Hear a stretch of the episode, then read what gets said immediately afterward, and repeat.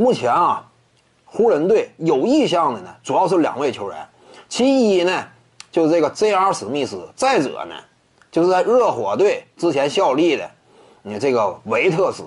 那么这两位球员呢，说实话啊，放眼当今联盟呢，都属于哪一种？各自都有严重缺陷。J.R. 史密斯呢，阔别赛场已久，上个赛季总共没打几场，相当于呢正八经的比赛呀，差不多休了两个赛季。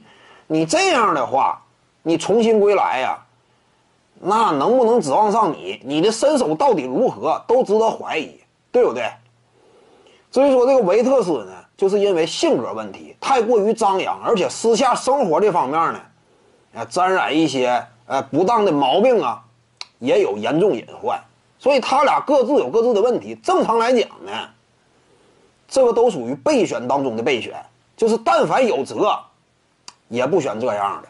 只不过现在呢，湖人队呀有点没辙，对不对？交易截止日之前呢，一无所获，新任的总经理呀。光看着，logo 男杰里韦斯特在市场之上啊，那大把捞鱼，他这块呢，啥也没整着。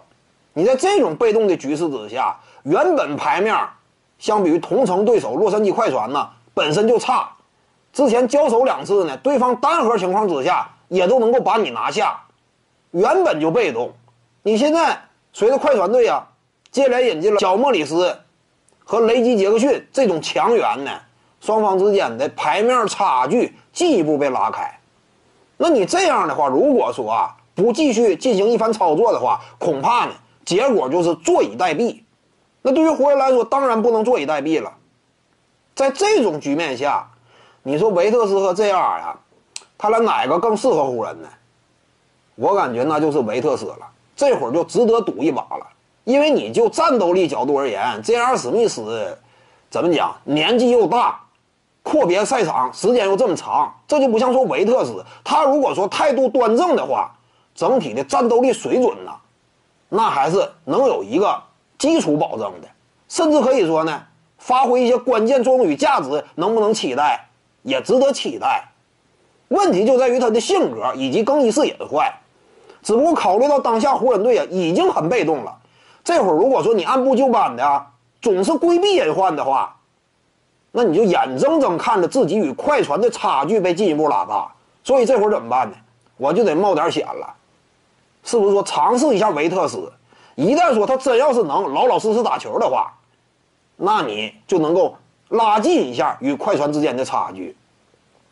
尤其考虑到呢，勒布朗詹姆斯啊，职业生涯以来他的感召力非常强。你比如说呀，鸟人安德森，此前的 J.R. 史密斯，在跟随了勒布朗詹姆斯打球之后呢？整个职业态度啊，为之一变。